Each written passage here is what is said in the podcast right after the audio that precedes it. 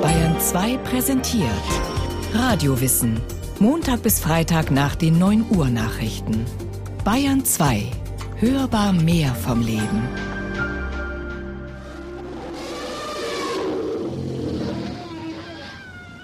Die Bibel hat doch recht. Den Garten Eden hat es gegeben. In Ostafrika. In einer grandiosen Naturlandschaft aus bewaldeten Hügeln, offenen Grasländern und schroffen vulkanischen Gebirgen. Wenn überhaupt das biblische Bild vom Paradies irgendwo passt, dann hier. Ducker, scheue Zwergantilopen und andere Tiere des Dickichts verlassen ihre Verstecke und äsen im Vorgarten des Waldes schreibt der amerikanische Anthropologe Brian Fagan über das Land, in dem er seit Jahren den Ursprüngen der Menschheit nachgeht. Riesige Herden Gnus und Zebras bevölkern die Steppen und finden sich von Zeit zu Zeit an Flüssen und Wasserlöchern zusammen, wo Löwen und andere Raubtiere auf der Lauer liegen. Myriaden Bäume blühen und tragen Früchte. Vor einer Million Jahren steigt am ostafrikanischen Horizont die Morgenröte des Bewusstseins auf. Unter den Millionen Tieren erwachen einige aus dem dunklen Schlaf des Unbewussten.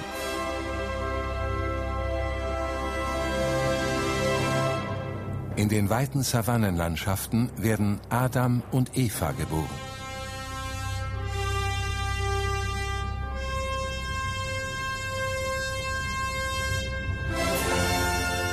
Von Ostafrika aus sind sie in die anderen Kontinente gezogen und haben sie sich erobert. Mit der Sonne ihres Bewusstseins, mit Entdeckerlust, Unbeugsamkeit und erstaunlicher Anpassungsfähigkeit haben sie sich alle Lebensräume unterworfen. Arktis und Wüste, Dschungel und Gebirge, Sümpfe und Steppen. Du liebe Güte, kaum seid ihr auf der Welt, macht ihr aus eurem frühen Affenzirkus gleich eine bombastische Schöpfungsoper. Ihr seid doch ein lautes, eingebildetes Volk. Was sollen wir denn da sagen? Uns Schaben gibt's schon 200 Millionen Jahre auf der Welt. Überall sind wir schon vor euch da gewesen. Und was haben wir schon alles mitgemacht? Saurier, kosmische Katastrophen, alles haben wir überlebt. Und wir werden auch euch überleben. Machen wir deswegen so ein Theater? Hier mit eurem lächerlichen Ostafrika. Wenn Sie bedenken, dass es dort heute entsprechende Primaten gibt, also die Menschenaffen, die mit Gorilla, Bonobo und Schimpanse kommen auch in diesem Regenwaldbiotop vor, im Westen des afrikanischen Kontinents und im zentralafrikanischen Bereich. Und das spricht dafür, dass für Hominiden und Menschenartige und andere Primaten dieser afrikanische Kontinent ein ganz besonders geeignetes Gebiet gewesen ist. Und das ist der nächste Punkt, dass alle zwölf Hominidenarten, die wir inzwischen kennen, aus den letzten äh, vier Millionen Jahren, alle in Afrika auch vertreten sind, dann spricht das doch sehr dafür, dass die Wiege der Menschheit tatsächlich entlang des großen Grabens gelegen hat in Ostafrika. Gerd Christian Weniger hat sich als Archäologe auf menschliche Skelettfunde spezialisiert. Er sagt, was heute in der Paläoanthropologie, der Wissenschaft von der Frühzeit des Menschen, allgemein geglaubt wird. Ein gewaltiges Bruchsystem, das sogenannte Rift Valley, durchzieht Ostafrika von Norden nach Süden. Es trennt den westlichen Kontinent ab, die Sahara zum Beispiel und die Regenwälder Zentralafrikas. Dieser Riss in der Erdkruste beginnt mit dem Jordantal in Palästina und zieht sich über das Rote Meer bis nach Mosambik im Südosten des Kontinents.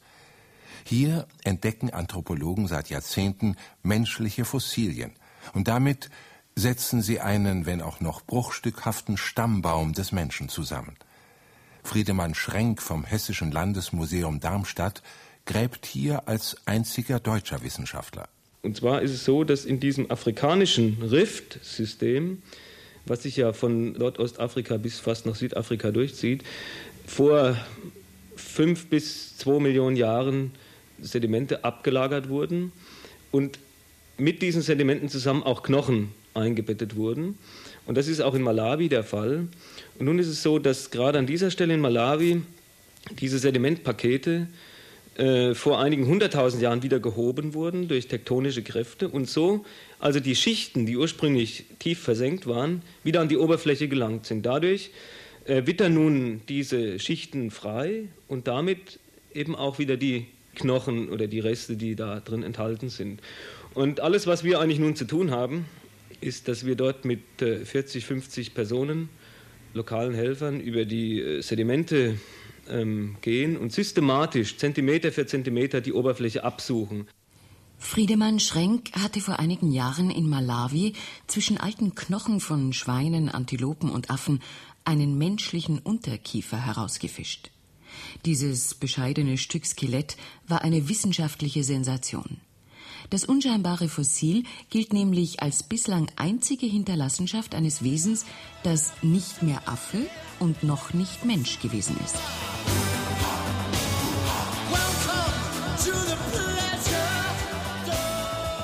Die ersten Knochen von Frühmenschen wurden im Neandertal bei Düsseldorf gefunden, später dann auch in China und auf Java. Erst in den 20er Jahren kamen die ältesten menschlichen Fossilien zutage, nämlich im Rift Valley. Gleichzeitig grub man Überreste von unmittelbaren äffischen Vorfahren aus, was die Sache noch überzeugender, aber auch verwirrender macht. Wenn die Namen der berühmtesten bisherigen Ausgrabungsorte fallen, die Olduvai-Schlucht, Laetoli, am Rand der Serengeti in Tansania, die Ufer des Turkana-Sees oder des Omo-Flusses in Nordkenia, dann, ja, dann beginnen die Augen der Forscher zu glänzen. Der Osten Afrikas ist eine geologische Bruchzone und vor etwa 15 10 Millionen Jahren war diese Bruchzone sehr aktiv. Und es kam dort zu ganz entscheidenden Veränderungen der Umwelt und der Topographie. Und im Zuge dieser Entwicklungen wurde der Osten Afrikas kühler, trockener, der Regenwald wich zurück und die Primaten, die es zu dem Zeitpunkt dort gab und die an das Baumleben angepasst waren, mussten im Osten Afrikas mit diesen Umweltveränderungen versuchen, Schritt zu halten. Und wahrscheinlich war das die Initialzündung, dass man von dem Baumleben allmählich auf ein Bodenleben sich umgestellt hat und dass diese ersten Hominiden sich aufgerichtet haben und dann als Zweibeiner durch die Savannenlandschaft sich bewegt haben. Vor ungefähr fünf Millionen Jahren hat sich aus der Gruppe der afrikanischen Menschenaffen ein spezieller Zweig rausgebildet, der nun also nicht mehr durch den Wald gehangelt ist, ja, mit den langen Armen, sondern die langen Arme dann dazu eingesetzt hat, um einen aufrechten Gang zu entwickeln. Und zwar ist es so, dass die Primaten ja oft äh, fakultativ, also zeitweise aufrecht gehen, aber zum großen Teil eben auf allen Vieren. Und das, wenn man nun lange Arme hat, kann man die eigentlich ganz gut dafür einsetzen, den aufrechten Gang sozusagen zu erzwingen. Und wenn man die Fossilien anschaut, die es von Australopithecus zum Beispiel gibt, Australopithecus, wörtlich Südaffe, ist der unmittelbare Vorfahre des Menschen. Wenn man die Fossilien anschaut, die es von Australopithecus zum Beispiel gibt, dann fällt einem auf, dass dort die Arme am allerlängsten sind, also relativ gesehen. Ne? Die Beine zum Beispiel sind dann noch relativ kurz. Und als dann der aufrechte Gang entwickelt war, ja, dann wurden die Beine verlängert, um nämlich diesen aufrechten Gang dann also einigermaßen gut auszunutzen was ihr nur immer habt mit eurem aufrechten Gang. Eure Wissenschaftler streiten sich generationenlang, wie es eure Vorfahren fertiggebracht haben, von allen Vieren auf die Beine zu kommen. Ich sehe euch ja nun schon zu, seit ihr mit den Affen nichts mehr zu tun haben wollt. Und wie sieht denn euer aufrechter Gang praktisch aus? Gebeugt der Bauer am Flug, gebeugt der Autofahrer am Steuer, gebeugt die Bürohocker überm Schreibtisch, und ihr werft euch sogar platt auf die Erde und stochert in irgendwelchen Wandritzen herum, wenn ihr unsereins verfolgt. Ihr seid doch immer noch ein ziemlich grobes Pack. Die Sechsfüßler sind in der Evolution ziemlich klein geblieben. Vor vier Millionen Jahren haben Vormenschen zum ersten Mal probiert, aufrecht zu gehen. Für ihre Anstrengungen, auf zwei Beinen zu balancieren, sind sie auch belohnt worden. Sie sind nämlich immer größer geworden wie heute noch bei kleinen Kindern sich die Knochen dehnen, wenn sie das Gehen lernen. Und das Gehirn hat mitgehalten. Es ist, als ob die Evolution dem Vormenschen in gewissen Abständen Befehle zugerufen hätte, Aufforderungen, zum Menschen zu werden. Runter von den Bäumen. Eine halbe Million Jahre Pause. Aufrichten. Wieder lange Pause. Mehr Hirn. Große Pause. Wo bleibt die Kultur? Wobei Kultur in jenen fernen Tagen natürlich etwas anderes ist als heute. Friedemann Schrenk glaubt, die Kultur des Menschen beruht vor allem auf seinen sozialen Fähigkeiten. Wir glauben ja, dass die soziale Entwicklung eigentlich sehr viel wichtiger ist als die körperliche, was den Menschen äh, anbetrifft. Und gerade die Werkzeugbenutzung die bei Homo habilis anfängt, dann die Nahrungsteilung ne, und dann die Entwicklung der Sprache, sind eigentlich so die wesentlichen Merkmale, die in diese Richtung gehen. Diese ganze Entwicklung der Hominiden ist eigentlich dadurch geprägt, meiner Meinung nach, dass der Mensch eigentlich immer wieder lernt, etwas zu transportieren. Ja? Es kann also nun einerseits äh, kann es Nahrung sein mit den Händen oder es kann Wasser zum Beispiel sein in Eierschalen oder es können auch Erfahrungen sein. Ja? Von Individuum zu Individuum oder von Generation zu Generation. Ihr könnt einem schon leid tun. Jahrtausende lang habt ihr geglaubt, ihr seid was Besseres, weil angeblich ein Gott euch geschaffen hat. Krone der Schöpfung, dass ich nicht lache. Wurde langsam Zeit, dass euch der Darwin den Zahn gezogen hat. Nackte Affen seid ihr, nichts weiter. Und jetzt wollt ihr eure Enttäuschung überspielen und ein paar alte Knochen hochjubeln. Kommt ihr euch nicht ein bisschen lächerlich vor, aus einer Handvoll Fossilien eure Ahnengalerie zu basteln? Das ist doch Kaffeesatzleserei. Gerade mit den Funden der letzten 20 Jahre können sich die Anthropologen erstmals eine grobe Übersicht davon verschaffen, wie sich der Mensch Schritt für Schritt von seinen äffischen Vorfahren entfernt hat. Mit dem Schimpansen hat der Mensch rund 98 Prozent der Erbsubstanz gemeinsam. Gleichwohl stammt er nicht direkt von ihm ab. Es gab eine Zwischenstufe, die sogenannten Australopithecinen. Diese sogenannten Südaffen hatten sich vor sechs bis sieben Millionen Jahren von den Menschenaffen abgewandt und eine eigene Richtung eingeschlagen. Lange wusste man nicht, wie ein Australopithecus in voller Größe ausgesehen hat. Was man von ihm fand, waren ein Schädel hier, ein Unterkiefer dort. Vor 20 Jahren änderte sich das auf einen Schlag.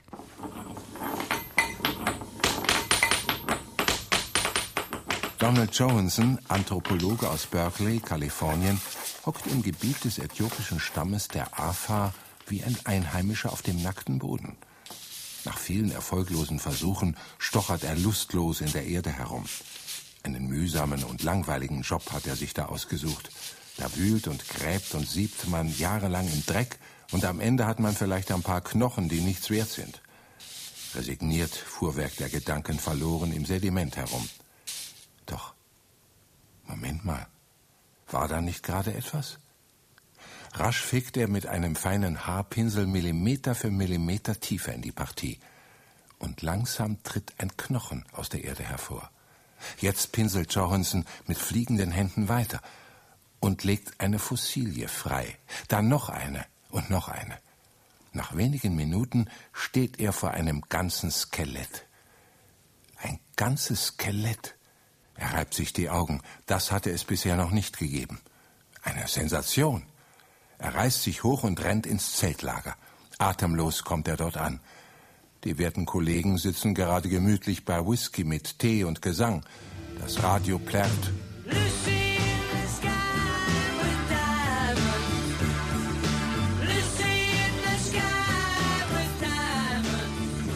Noch ehe Johnson die gigantische Neuigkeit herausbringt, hat das Knochengerüst bereits seinen Namen.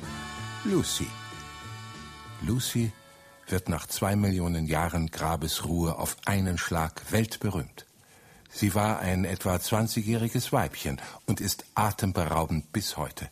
Denn kein Vormensch ist je in so komplettem Zustand exhumiert worden. Wissenschaftlich heißt Lucy Australopithecus afarensis.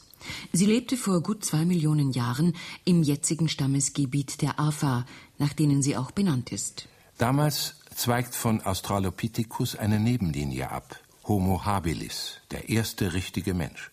Später kommen einige Verwandte hinzu, die von den Fachleuten alle unter dem Sammelnamen Homo erectus, aufrechtgehender Mensch, eingeordnet werden.